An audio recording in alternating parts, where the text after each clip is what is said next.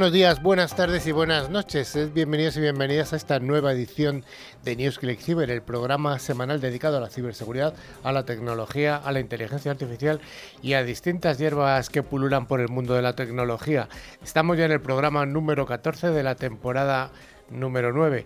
Es un programa que realizamos desde Madrid y cada semana se puede escuchar a través de los podcasts de más de 103 emisoras eh, repartidas en nueve países. Y bueno, nos proponemos que nos acompañéis durante los 55 minutos que nos van a llevar hasta el concurso. Y el equipo está formado a mi extrema izquierda hoy por doña Maribel. Hola, buenos días, buenas tardes, buenas noches. Encantada de estar otro día aquí. Me voy al otro lado de la mesa, a mi extrema derecha. Hoy tenemos a don Alfonso Calvo, el mago de la inteligencia artificial y demás cosas. Hoy tenemos un tema apasionante para la inteligencia artificial y que seguro que volveremos a él porque va a causar gran impacto, espero, entre nuestros oyentes. ¿Qué expectativa creas? Sí, sí, sí, sí, sí. Pura tensión, pura tensión. También a mi centro derecha hoy tenemos a doña Belén Muñoz. Hola, ¿qué tal? ¿qué tal? Buenas tardes.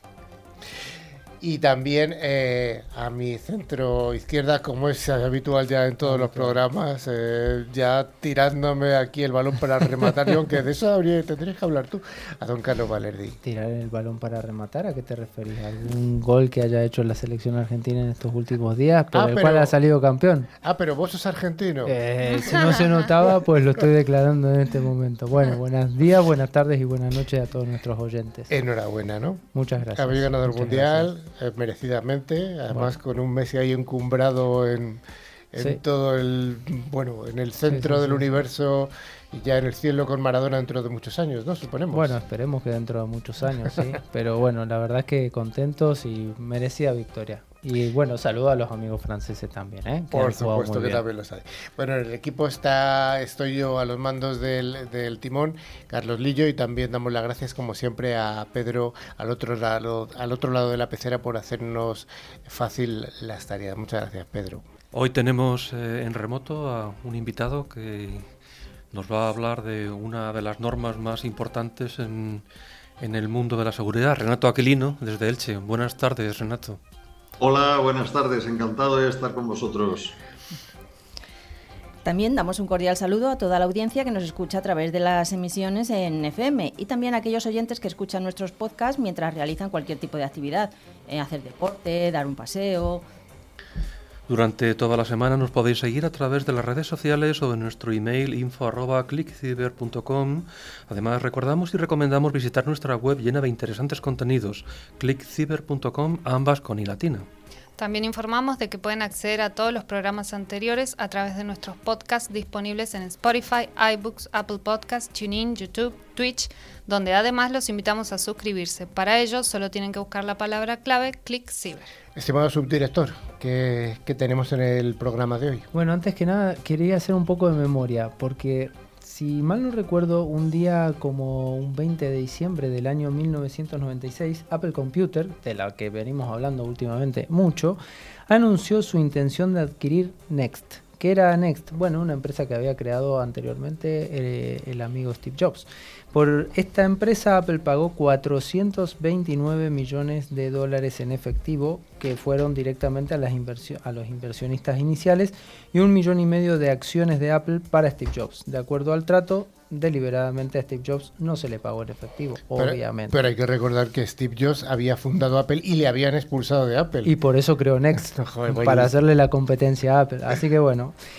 Luego tendremos nuestro habitual menú de noticias para informarles de todo lo que está pasando en el mundo de la ciberseguridad, la ciberpíldora donde hablaremos de este tema tan interesante que ha mencionado nuestro amigo Alfonso, la eternidad digital. Así que atentos a Casi todo nada, casi nada. Casi nada.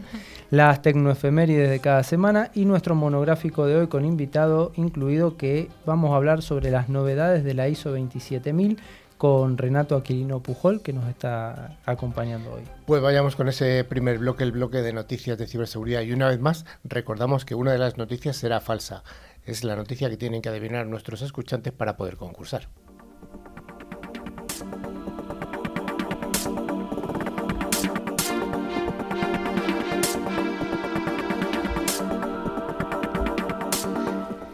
Todas las semanas damos las gracias a Forescout, eh, firma de ciberseguridad líder en visibilidad y protección del Internet de las Cosas, por traernos esta sección de noticias. Y la primera de ellas nos habla de un ataque de phishing en Estados Unidos eh, que tiene como objetivo Facebook para evadir controles de ciberseguridad. ¿Qué nos cuentas, Belén? Así es, una nueva campaña de phishing utilizada, utiliza publicaciones de Facebook como parte de su cadena de ataque para engañar a los usuarios para que den sus credenciales de cuenta e información de identificación personal. Los correos electrónicos enviados a los objetivos pretenden ser un problema de infracción de derechos de autor en una de las publicaciones de Facebook del destinatario, advirtiendo que su cuenta se eliminará dentro de las 48 horas si no se presenta una apelación. El enlace para apelar la eliminación de la cuenta es una publicación real de Facebook en facebook.com que ayuda a los actores de amenaza a eludir las soluciones de seguridad del correo electrónico y garantizar que sus mensajes de phishing lleguen a la bandeja de entrada del objetivo.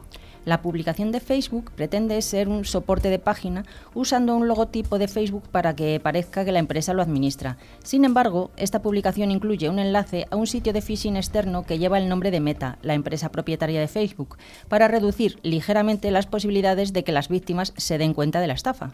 Hay que recordar a nuestra audiencia que los sitios de phishing están diseñados con cuidado para que aparezcan como la página real de apelación de derechos de autor de Facebook que contiene un formulario donde se solicita a las víctimas que ingresen su nombre completo, dirección de correo electrónico, número de teléfono y nombre de usuario de Facebook. Tras el envío de estos datos, la página también recopila la dirección IP de la víctima y la información de geolocalización y extrae todo a una cuenta de Telegram bajo el control del actor de la amenaza. Los actores de la amenaza pueden recopilar la información adicional para eludir las protecciones de huellas dactilares o las preguntas de seguridad mientras se apoderan de la cuenta de Facebook de la víctima. Interesante noticia. Ya sabemos que últimamente está muy de moda Málaga en el mundo de la ciberseguridad y bueno, prueba de ello es esta noticia que nos dice que Volutio y la malagueña Ispasec han cerrado un acuerdo estratégico para ofrecer servicios de ciberseguridad conjunto.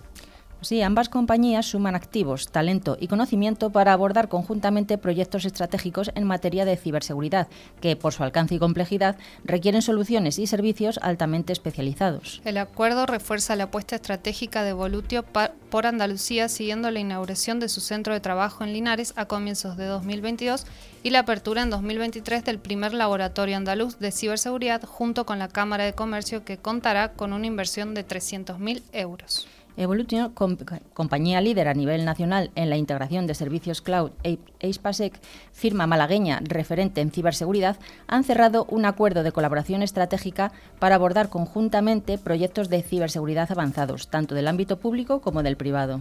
El objetivo del acuerdo es crear sinergias y combinar activos, conocimiento y talento para ofrecer soluciones y servicios de ciberseguridad altamente competitivos, colaborando en proyectos estratégicos que requieran de, una gran, de un gran conocimiento y capacidades técnicas. La apuesta de la Junta de Andalucía por su digitalización es ejemplar y los proyectos que se ejecutan en la comunidad, tanto por organismos públicos como por empresas, son cada vez más complejos e innovadores y exigentes. Según indica Evolutio, la demanda actual de servicios altamente especial convierte a ambas compañías en actores de referencia para los proyectos más ambiciosos de Andalucía.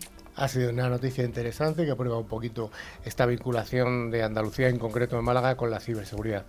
Instagram permitirá ver a qué cinco personas has molestado más por mensaje directo en lo que va de año.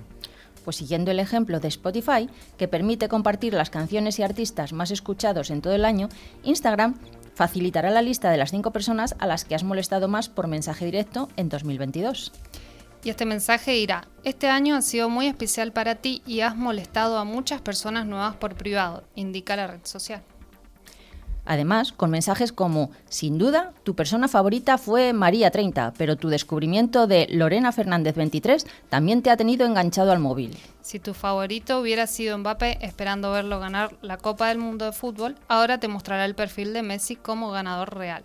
Por otro lado, también han afirmado desde Instagram que cuando lleves demasiado tiempo viendo Reels, aparecerá un vídeo de Elon Musk que te dirá You are fired y se cerrará la aplicación para que te pongas a hacer algo más productivo. Miles de usuarios ya están compartiendo los resultados en los stories de Instagram, además de compartir los resultados de todo un año. El algoritmo también hará sugerencias para mejorar la experiencia en 2023. Mm, bien, o sea, cinco personas más molestadas, interesante. Sí, sí. El top 5. El top 5. y además Elon Musk diciéndote, George Fire, estás despedido. Eso lo quiero ver, ¿eh? Eso me encantaría verlo.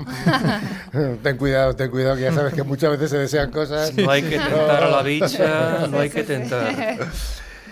Personas influyentes en redes sociales arrestadas por utilizar Twitter y Discord para manipular acciones en bolsa y ganar, atención, 114 millones de dólares. La Comisión de Bolsa y Valores de USA acaba de anunciar que presentará cargos contra solo persona, contra ocho personas en relación con un esquema de fraude de valores de 100 millones de dólares. En este esquema delictivo, los acusados manipularon acciones negociadas en bolsa utilizando las plataformas de redes sociales Twitter y Discord. El fraude de valores, también conocido como fraude bursátil y fraude de inversiones, es un tipo de delito de cuello blanco que puede ocurrir en los mercados bursátiles y de materias primas. Es un tipo de engaño que se utiliza para generar tratos fraudulentos mediante la manipulación o el engaño y se llama estafa. El individuo que comete el fraude tiene la intención de sacar provecho de él, pero en el proceso perjudicará a inversionistas inocentes y causará daños a los mercados financieros. El uso de información privilegiada, la publicidad engañosa, los fraudes contables y los esquemas Ponzi son algunos de los numerosos tipos de actividades fraudulentas que pueden ocurrir en la industria de valores. El tráfico de información privilegiada se produce cuando una persona que tiene acceso a a material que no está fácilmente disponible para el público, explota esa información para su beneficio personal antes de que sea de conocimiento general. Al comprar o vender acciones, la ejecución anticipada implica hacer uso de información que aún no se ha puesto a disposición del público en general para obtener una ventaja competitiva sobre otras inversiones.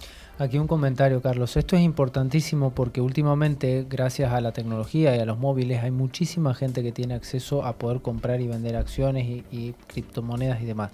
El año pasado esto lo vimos con un grupo en Reddit que forzó y, se pusieron de acuerdo para eh, comprar y vender acciones de GameStop y hicieron que la compañía eh, así como subió, bajara muchísimo en bolsa. Entonces, este tipo de manipulaciones son fraudes al final, que aquí siempre hablamos de los fraudes cibernéticos, bueno, esto también es un fraude.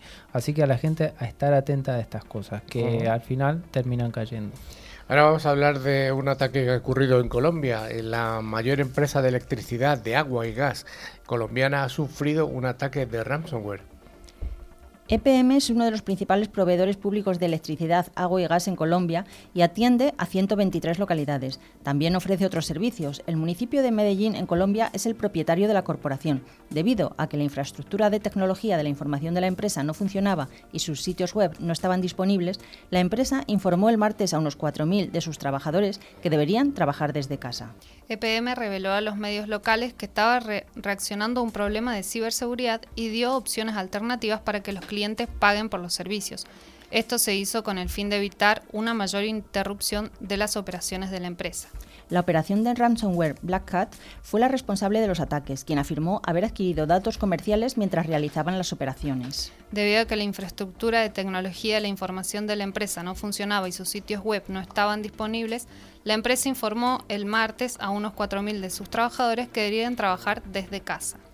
EPM reveló a los medios locales que estaban reaccionando a un problema de ciberseguridad y dio opciones alternativas para que los clientes paguen por los servicios. Esto se hizo con el fin de evitar una mayor interrupción de las operaciones de la empresa.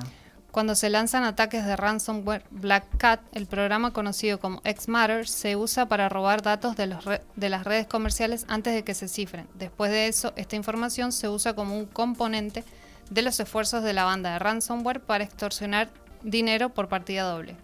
Cuando se ejecuta el programa se toman esos datos de las computadoras, de los ordenadores y otros dispositivos conectados a la red. Luego se almacenan estos datos en servidores controlados por el atacante, organizándolos en carpetas cuyos nombres se van a derivar de los nombres de las máquinas de Windows donde se robaron los datos.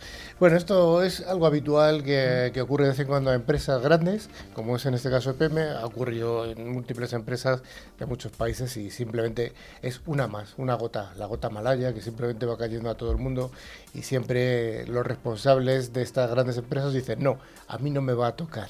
Pero esto para que se vea que las infraestructuras críticas también son víctimas de ciberataques. que no solo las empresas de otro tipo de servicios. Atención si tienes un Samsung Galaxy S22, ya que se ha descubierto una nueva vulnerabilidad de día cero, Belén. La competencia de hackeo, que tiene un nombre muy raro, tiene como objetivo determinar las vulnerabilidades de seguridad de Samsung Galaxy S22. Sorprendentemente, algunos hackers descubrieron que el teléfono inteligente de próxima generación tiene muchas vulnerabilidades de día cero que los ciberdelincuentes podrían explotar fácilmente. Cada año, Zero Day Initiative se utiliza para mantener una tradición entre los hackers y los expertos en seguridad para demostrar que también pueden manejar la situación con vulnerabilidades de seguridad en un dispositivo en particular. A través del concurso de hacking se instruye a los participantes a determinar la presencia de las vulnerabilidades en el Galaxy S22 para este año. Según un informe de Mashable, los hackers descubrieron que algunos dispositivos creados por WD, Canon, Sonos, HP, Synology, Netgear y más tienen vulnerabilidades de día cero. Por ejemplo, el equipo de Chim y el equipo de Star Labs encontraron varias vulnerabilidades arraigadas en el Galaxy S22. Según los informes, el teléfono inteligente recién lanzado está lleno de agujeros de seguridad. Atención a esos propietarios de esos teléfonos. Cuidadito, cuidadito y tocará parchear. Y ya la última noticia nos habla de que NIST recomienda reemplazar el protocolo SH1 el Instituto Nacional de Estándares y Tecnología de los Estados Unidos recomendó la semana pasada que se actualice el algoritmo de cifrado SHA-1.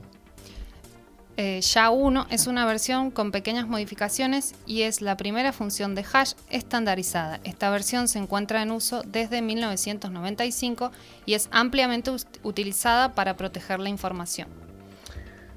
La verdad es que es un protocolo ya antiguo, del año 1995, han pasado ya casi, casi 30 años y toda este, esta serie de, protocolos de criptografía pues hay que actualizar de vez en cuando. Tal cual, son algoritmos que ya, bueno, están deberían ya estar en desuso después de tantos años. Al, final son algoritmos de encriptación, son conocidos, pero bueno, ya deberíamos hacer un update. Bueno, pues hasta aquí las noticias, insistimos que una de ellas era falsa. La ciberseguridad es uno de los sectores más pujantes de las tecnologías de la información. Si te interesa estar al día de los ciberataques y de cómo defendernos, escucha cada semana a Carlos Lillo y su equipo de expertos en NewsClick Cyber.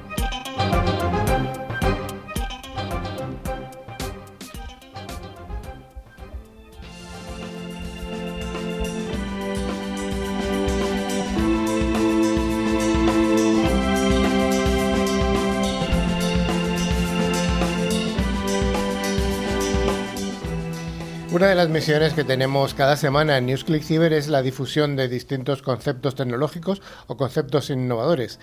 Cada semana, gracias a ALOT, solución tecnológica que asegura el rendimiento de las aplicaciones más importantes, hoy vamos a hablar de algo de lo que ya ha comentado, ha, ha hablado algo don Carlos Valerdi. Vamos a hablar ni más ni menos de esto que es la eternidad digital. Suena muy bonito, muy feo, muy curioso. Tremendo, porque hasta ahora solo la religión ha abordado el aspecto de la eternidad, la vida más allá de la muerte. Sin embargo, en el siglo XXI ya tenemos tecnología que empieza a permitirnos abordar esto. Vamos allá más de la fe porque estamos hablando de tecnología. Hablamos de algo que es racional y absolutamente adquirible. Hoy en día, con una cierta cantidad de dinero, ya se puede tener una réplica de uno mismo, de manera que esa réplica, mientras esté funcionando, pues responderá y reaccionará como nosotros. Yo creo que esta, eh, este concepto de eh, eternidad digital de alguna manera viene a responder esa pregunta de ¿has pensado alguna vez qué pasará cuando ya no estés entre nosotros? Por supuesto que estamos hablando de identidad digital y de conceptos tecnológicos. ¿Qué va a pasar con, contigo cuando ya no estés?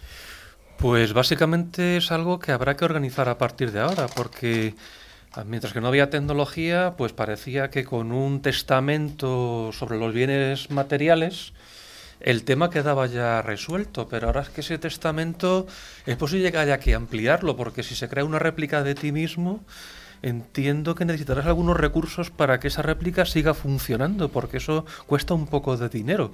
Entonces tus hijos no van a heredar toda tu masa hereditaria. Tendrás que reservar una parte para garantizar el mantenimiento de tu réplica digital. O sea que estamos hablando, por ejemplo, de pagar a por ejemplo, a Amazon, a Google o al servicio cloud que sea por tener esos kilobytes o gigabytes de información que es tu identidad digital. Y naturalmente ocurre que como tu réplica no es una cosa estática, tiene que haber un mecanismo de evolución, de manera que no solamente hay que pagar por el almacenamiento y el procesamiento, hay que pagar por la evolución de tu réplica en función de las experiencias que vaya viviendo.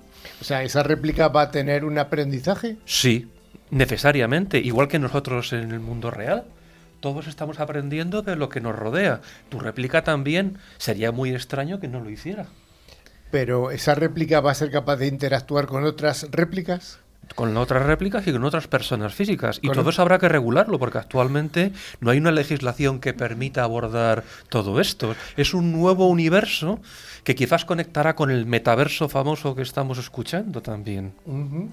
Pero esto de lo que estás hablando eh, a veces me suena un poco a ciencia ficción o es real. Eh, hasta hace cuatro años era ciencia ficción, era materia de las novelas, pero hay que recordar que el primer usuario de estas identidades digitales ha sido Hollywood.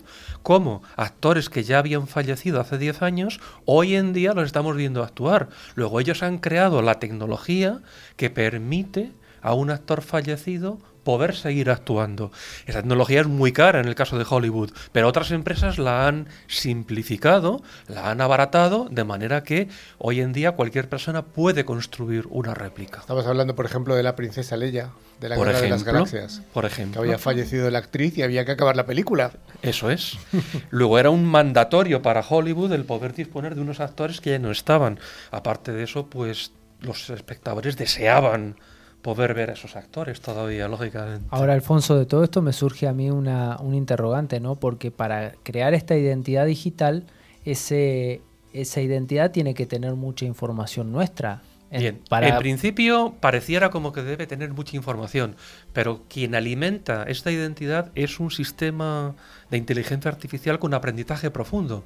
Y sorprendentemente no hace falta demasiada información para hoy en día crear esta réplica. ¿No? No, con una entrevista de cuatro horas, con este sistema de aprendizaje profundo, es suficiente una entrevista de cuatro horas, además de todos los vídeos y todas las fotografías. Que algunas, algunas fotografías, ni siquiera vídeos. ¿No? No, con las fotografías es suficiente porque estos sistemas animan las fotografías. Bueno, haría, haría falta una muestra de la voz, evidentemente. La voz, lo que ocurre es que como tú estás entrevistándote con este sistema de captación, ya te, ya te identifica por la voz.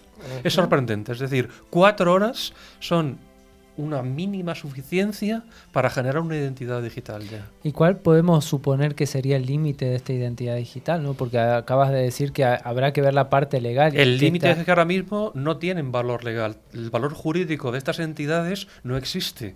De hecho, solamente se reconoce a los seres humanos como capaces de tener identidad legal.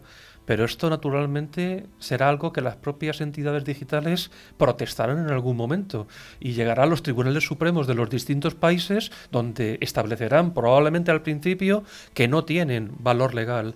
Pero eso habrá que discutirlo. Como hoy conocemos a la, porque es llamativo, pero en la, en la actualidad se conocen las personas físicas, que somos nosotros, y las personas jurídicas, ¿no? Para el derecho y para ¿Aparecerán ahora las personas digitales? Sí, de hecho hay un país en el mundo que ya reconoce la ciudadanía digital, en, Lituania.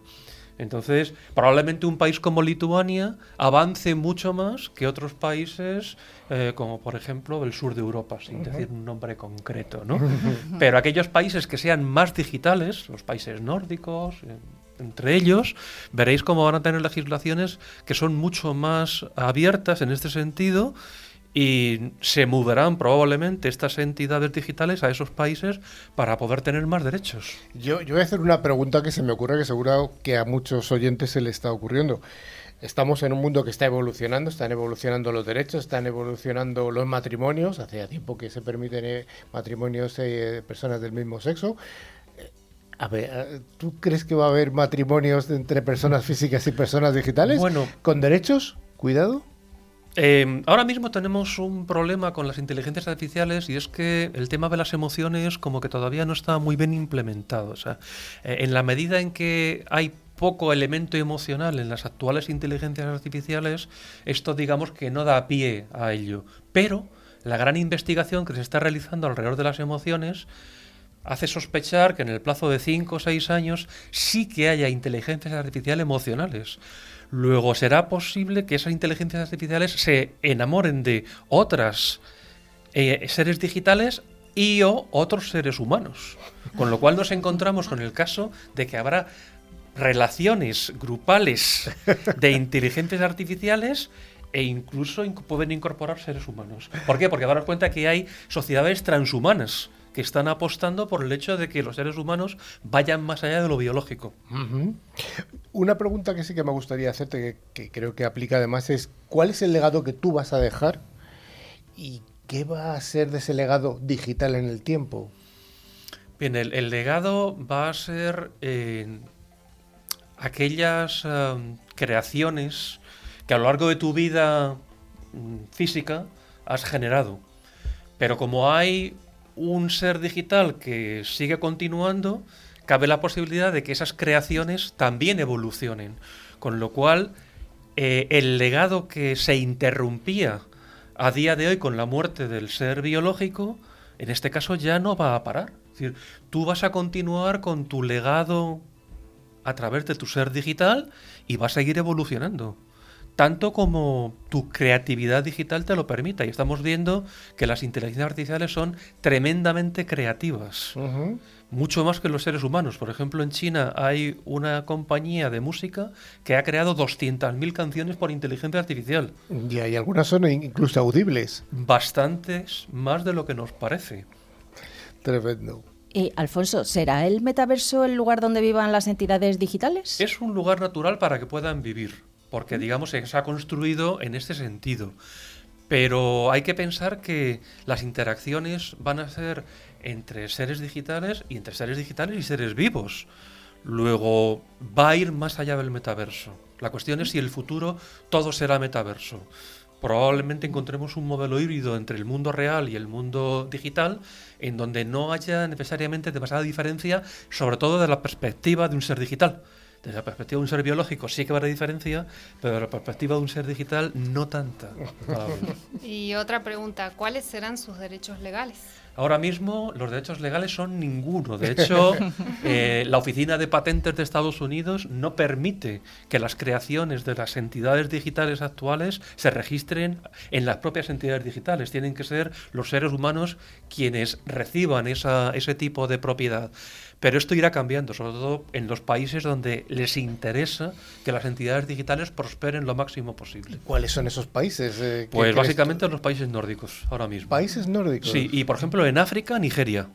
Nigeria. Nigeria es una potencia ahora mismo en el ámbito digital y en, y en el lejano oriente, China e India, desde luego, no se van a quedar parados. En particular, la India es una inmensa potencia en materia de inteligencia artificial y ellos no se van a cohibir a la hora de generar probablemente derechos hacia este tipo de entidades. entonces, ¿tú opinas que los países occidentales van a retraerse un poco de estos Los países occidentales ya estamos retraídos. De hecho, nuestra legislación sobre ética en inteligencia artificial es la más restrictiva del mundo, con cierto sentido, porque hay que proteger también los intereses de los seres humanos. Pero tradicionalmente la cultura europea, digamos, eh, inhibe la evolución de la tecnología. Entonces Europa, pues, va a tener que probablemente abrir un poquito la mano a la hora de decidir qué hacer con los seres digitales. Y una cosa, Alfonso, esto puede ser que estos seres digitales, que al final van a ser una réplica nuestra, eh, tengan y por evolución misma pueden llegar a crear una cierta independencia de nosotros, aunque estemos vivos todavía, y podría llegar a pasar que ese ser digital haga cosas que nosotros no haríamos en el mundo real. Mm, con toda seguridad, porque el aprendizaje es profundo al cual está sometido el ser digital le va a hacer cambiar respecto al ser biológico. Y podría haberse la circunstancia que un ser biológico tuviera uno digital, que los dos estuvieran funcionando simultáneamente y que el ser digital hiciera cosas que el biológico nunca se hubiera planteado. ¿Y qué pasa en ese caso en el, pues derecho? porque si uno está vivo aún habrá una, una responsabilidad por lo que pase. Probablemente lo que se decida la legislación es que el ser digital es distinto e independiente del ser vivo y en consecuencia, digamos, tiene derechos y obligaciones diferentes. En todo esto que tiene que ver con la eternidad digital, desde luego que yo un caso de uso que veo muy evidente es dar vida digital, por supuesto, a un ser querido que ya no está contigo, un, un abuelo, una abuela, una pareja, un bueno. Sí, efectivamente, los, las personas fallecidas pueden crear una vida digital a través de la información que tenemos de ellos. Y eso permitiría que los vivos estableciéramos relaciones personales con estos seres digitales. Eso a día de hoy ya es factible. Y es una oportunidad para, digamos, tener más presente a esos seres queridos que han fallecido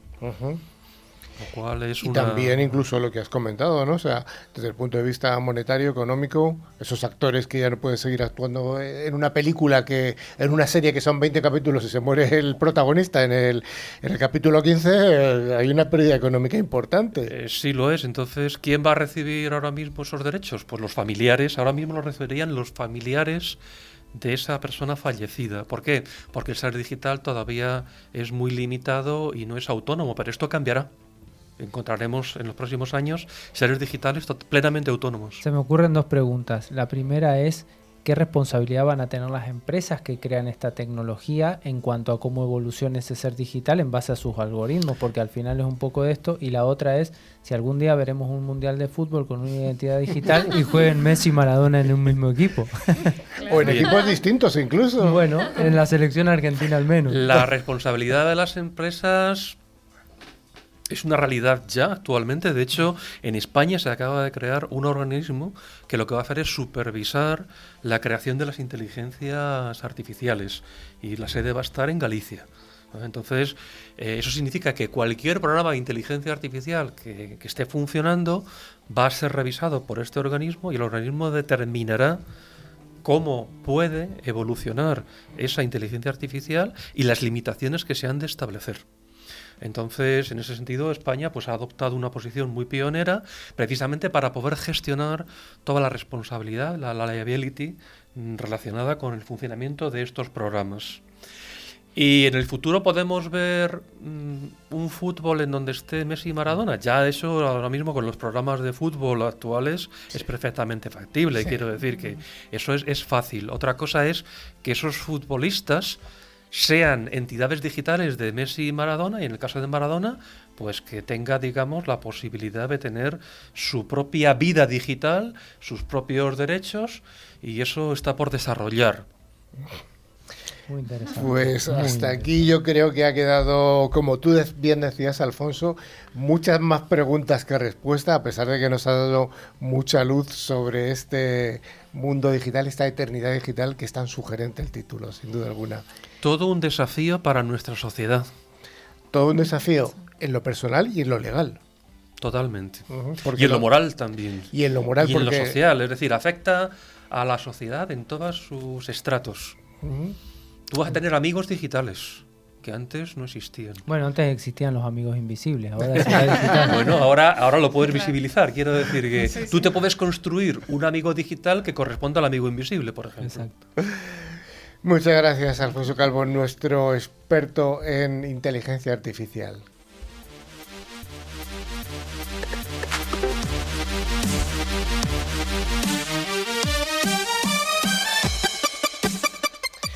Como en todos los ámbitos en la tecnología, todos los días pasan cosas importantes y es por eso que hoy, gracias a Pentera, quien garantiza la preparación de la seguridad en toda la superficie del ataque, traemos esta sección de las tecnoefemérides, para lo cual tenemos el cerebro privilegiado de Carlos Valeri, que tiene en su cabeza organizadas todas las efemérides que por ahora es un cerebro biológico. Algún día quizás sea un cerebro digital. tangible porque yo lo toco. Pero bueno, vamos al año 1990. Una semana como esta, ¿qué ocurre? Un 20 de diciembre de 1990, Tim Berners-Lee culmina el desarrollo del primer navegador web o browser denominado World Wide Web. De ahí viene la triple W o triple W, como decimos en América. Hace 32 años se desarrolla el primer navegador web. Interesantísimo. 1974. El 19 de diciembre la empresa Microinstrumentation y Sistemas de Telemetría, el MITS, lanza el Alter 8800. Eh, la empresa MITS, fundada por Ed Robert, y el Alter es un, bueno, un microordenador basado en la CPU Intel 8080, que quien no la conoce. Ah, Qué gran, qué gran procesador. Es un procesador de 8 bits, sí, sí. Muy famoso. Vamos a la última de momento, porque ahora dejamos quizá algo para el final del programa. Vamos a dejarlo ahí. 1890. El 18 de diciembre nace en Nueva York, en Estados Unidos, obviamente, Edwin Howard Armstrong, ingeniero e inventor, mejor conocido por ser el creador de la radiofrecuencia o la frecuencia modulada la FM que todos escuchamos y por, donde nos escucha mucha gente. En 1914 Armstrong patentó el circuito regenerador y posteriormente en 1916 Lee de Forest patenta el mismo invento. Bueno, pues hasta aquí esta primera parte de las tecnoefemérides, que igual hay alguna sorpresita más y nos vamos con ese monográfico y entrevista a la vez.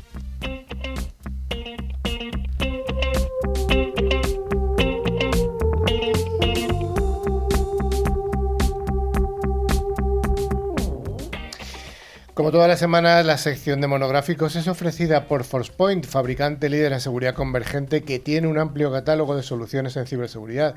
Y hoy vamos a hablar de algo que ha salido en el programa en alguna ocasión. Vamos a hablar ni más ni menos que de la norma ISO 27000 de la seguridad de la información. A continuación, pero la novedad es que vamos a hablar sobre la versión 2022 de esta norma.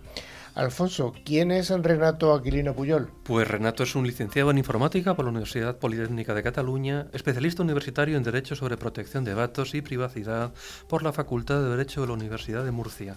Tiene diversas titulaciones, CISA, CISM, CGIT, COVID-5, Lead Auditor 27000, implementador de la ISO 22301, ISO 27001 y auditor del Esquema Nacional de Seguridad.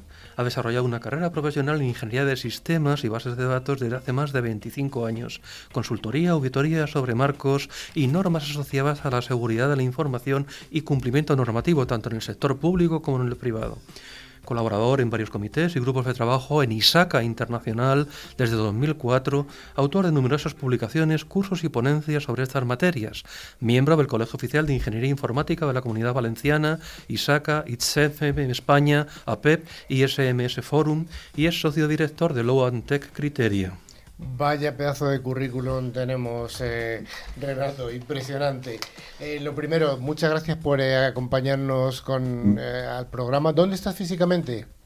físicamente estoy en Elche. Elche, en la provincia de Alicante, una preciosa ciudad enorme de 200.000 habitantes, si no recuerdo mal. 230.000 según, según el último censo. 230.000 y no es una capital de provincia, ahí lo dejamos.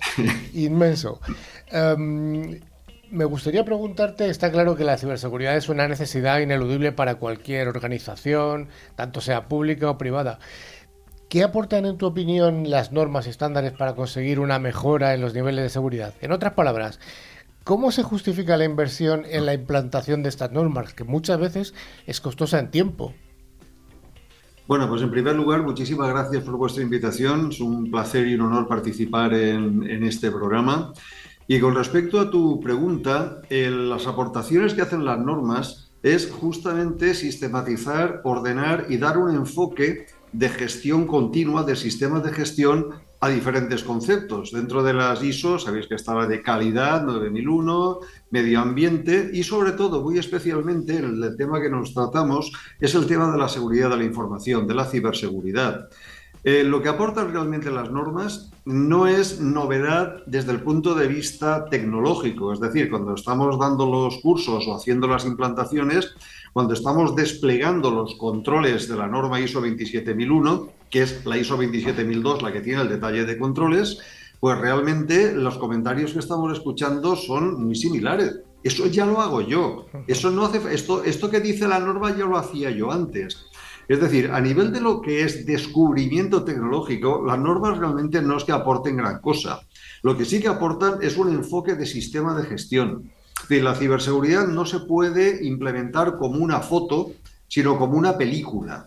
Una película donde cada fotograma, en un fotograma puedes ser conforme y en el fotograma siguiente puedes dejar de serlo. Y lo que aporta precisamente la norma, con que ahora ya no menciona directamente el ciclo de Deming Eh, lo menciona de alguna manera y está implementado con otros nombres, es justamente ese enfoque de sistema de gestión controlado y gestionado lo que aporta el gran valor añadido. Y no olvidemos, por otra parte, que la ciberseguridad se tiene que acreditar y en el caso concreto de la ISO 27001 es una norma certificable y ese certificado tiene cada vez más valor en el mercado. Esto es un poco a grandes rasgos lo que puede aportar y lo que es la gran valor añadido que tiene abordar la ciberseguridad en base a la norma estándar. Me parece muy interesante y muy visual esta visión que nos has dado de que no es una fotografía, una fotografía, sino que es una película hecha de distintos fotogramas. Y esa comparación con el ciclo de Deming también me ha parecido muy, muy, muy interesante y muy visualizador. Em, Renato, em, en España tenemos el Esquema Nacional de Seguridad. Eh, ¿Qué diferencias hay entre eso con la 27.000 y quién está obligado a una respecto a la otra?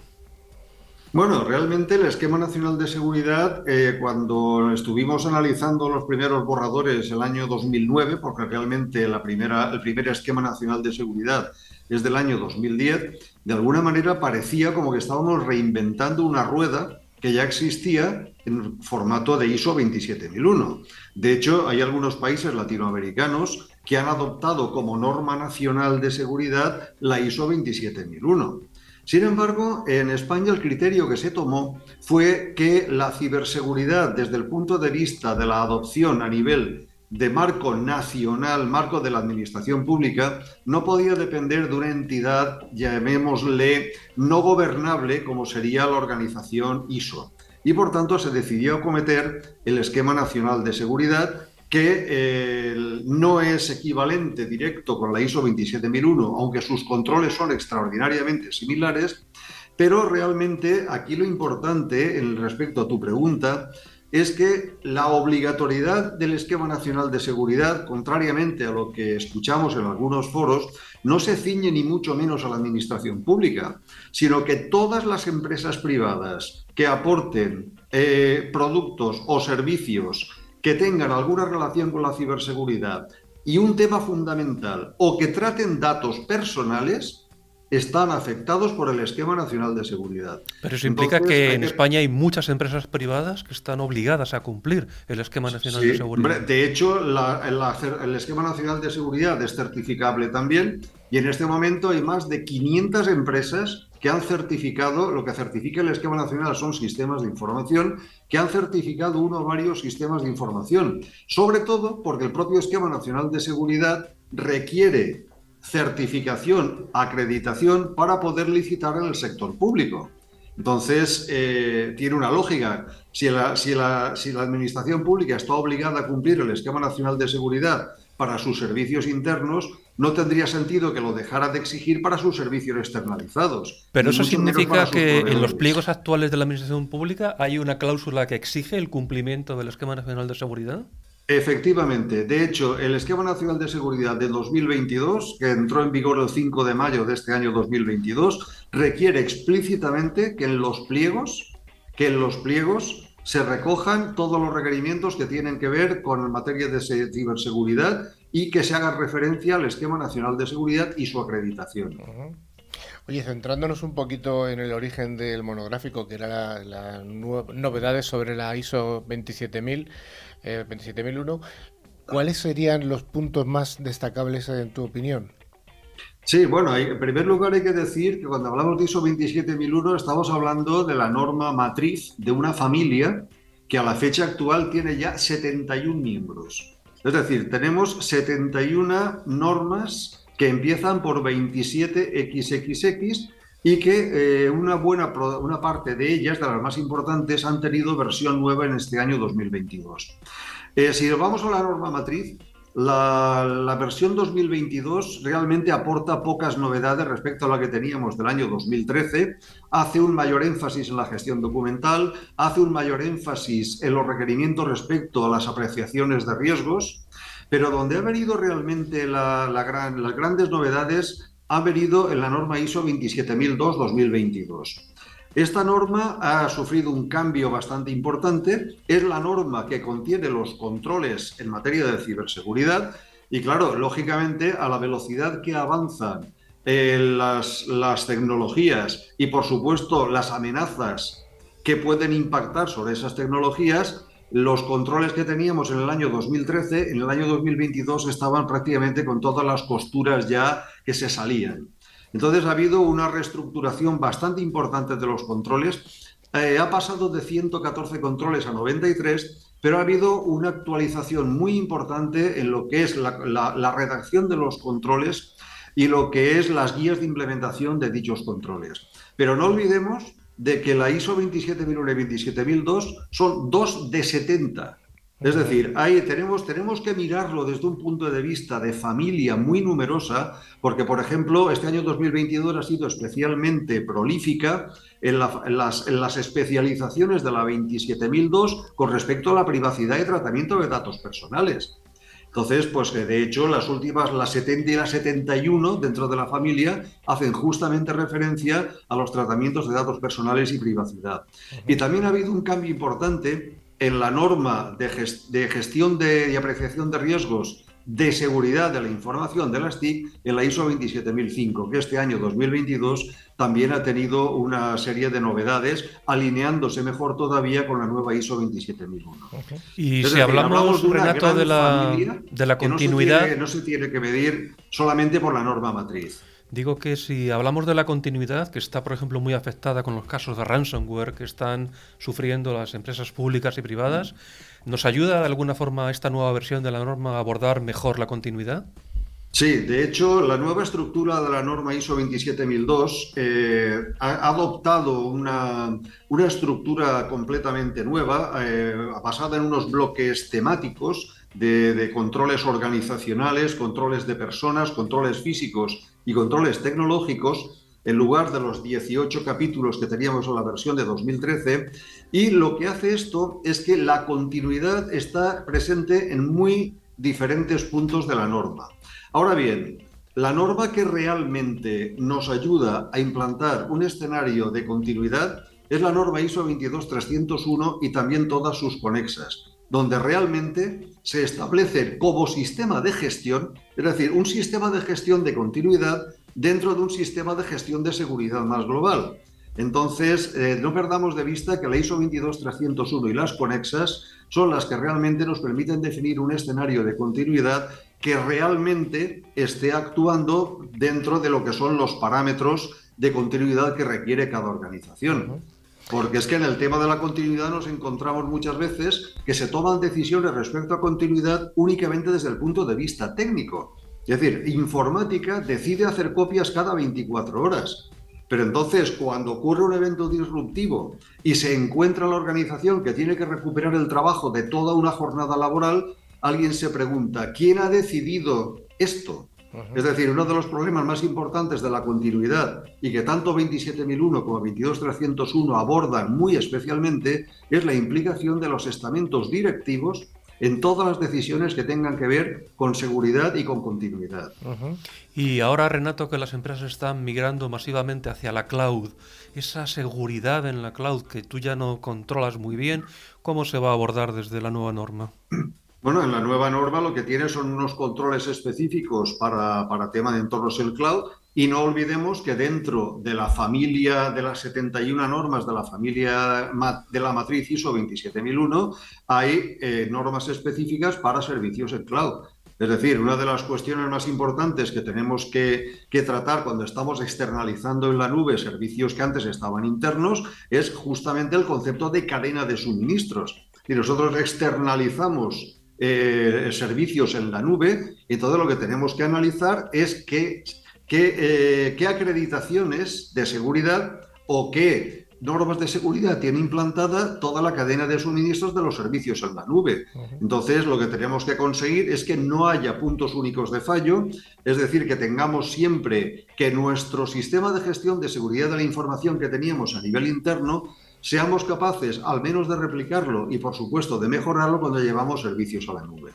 Es decir, ahora prácticamente eh, todos los proveedores de servicios en la nube, al menos los más relevantes, tienen certificación ISO 27001, tienen certificación ISO 22301, tienen certificación la mayoría de ellos en el Esquema Nacional de Seguridad también, y por tanto lo que tenemos que, que ver es que cuando nosotros llevamos los servicios fuera, ese entorno exterior tenga las acreditaciones y certificaciones y, por supuesto, que contractualmente tengamos reflejado todo esto dentro de lo que sería nuestro contrato de servicios. En este sentido, la nube hay, un, hay un concepto que en la práctica nos encontramos eh, muy a menudo y es que los servicios, eh, una, un servicio, perdón, una empresa que proporcione servicios en la nube puede estar certificada ISO 27001, ISO 22301, pero eso no quiere decir que todos los servicios que nosotros contratemos estén dentro de ese contexto de certificación. Normalmente los servicios básicos más baratitos que nos ofrecen pues resulta que no tienen redundancia, no tienen elementos de alta disponibilidad. Eso lo tenemos que tener muy en cuenta. Oye, Renato, ya para acabar, una pregunta que tiene que ver con, el esquema nacional de seguridad. ¿Crees que va a haber de alguna manera una traslación de esta nueva, de, las novedades de esta norma al esquema nacional? Sí, bueno, de hecho hay una guía que ya existía para la versión 2013 de la ISO 27001 que es la guía CCN STIC 825, que ofrece un mapa, un mapeo, un puente muy, muy bien estructurado para pasar de una ISO 27001 a un esquema nacional de seguridad. En este momento se está redactando la equivalencia entre 27001-2022 y el esquema nacional de seguridad 2022. Pues señor Renato Aquilino desde Elche, ha sido un libro abierto eh, para estas novedades que ha dado además bastante luz sobre el esquema nacional de seguridad, los usos y las empresas que tienen que certificarse o estar acreditadas. Y yo creo que ha sido muy interesante, es un tema un poco árido normalmente, pero yo creo que lo has contado con, con mucha facilidad. Ha sido un placer y un honor participar en el programa y, por supuesto, muchísimas gracias por la invitación. Venga, un abrazo y muchas gracias. Muchas gracias.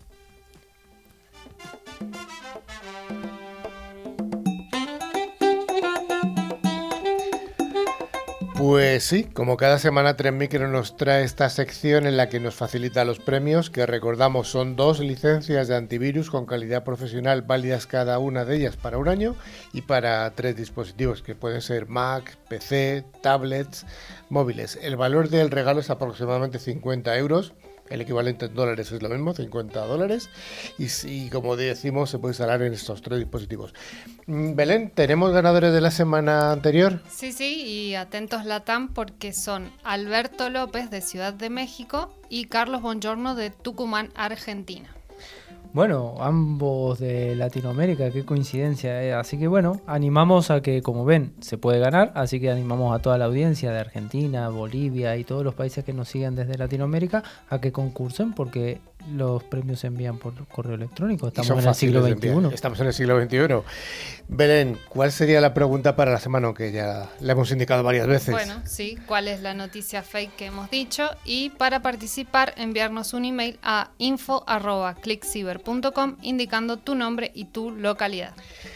Estamos llegando al final del programa, pero como hemos dicho antes durante las eh, tecnoefemérides, vamos a contar alguna sorpresiva. ¿Y qué ocurrió tal una semana tal como esta en el año, atención, 1989? El 17 de diciembre, si mal no recuerdo, yo era pequeñito, pero creo recordar que se estrenó la serie que hasta el día de hoy tiene una vigencia increíble, Los Simpsons. Los Simpsons. ¿Te suenan? Mm, tremendo, tremendo. Y en el año 1994, y dejamos ya 1994, oh, y esto me toca el corazón, el 15 de diciembre, muchos de nosotros recordamos que Netscape Communication lanza el Netscape Navigator 1.0. Alfonso, ¿te acordabas? Sí, me acordaba porque usé mucho ese navegador. Mucho. Porque era buenísimo comparado con los que había. Y yo también, y el buscador era Altavista, para el que no lo haya conocido. Este Netscape Navigator era, bueno, el único producto que tenía Netscape Communication y fue el navegador web dominante en términos de cuota durante la década del 90. ¿Y algo para despedirnos, Maribel? Bueno, pues antes de despedirnos, os vamos a recordar que podéis poneros en contacto con nosotros a través de nuestro email info.clickciber.com y por supuesto también podéis seguirnos a través de nuestras redes sociales en Twitter, LinkedIn o Facebook. A través de nuestra web clickciber.com se puede acceder a nuestra revista digital, ver las fotos y otros contenidos de interés. Finalmente, recordamos que a través de todas las plataformas de podcast pueden escuchar los programas anteriores que están disponibles en iBooks, Spotify, TuneIn, YouTube, Twitch, buscando por palabra clave clickciber.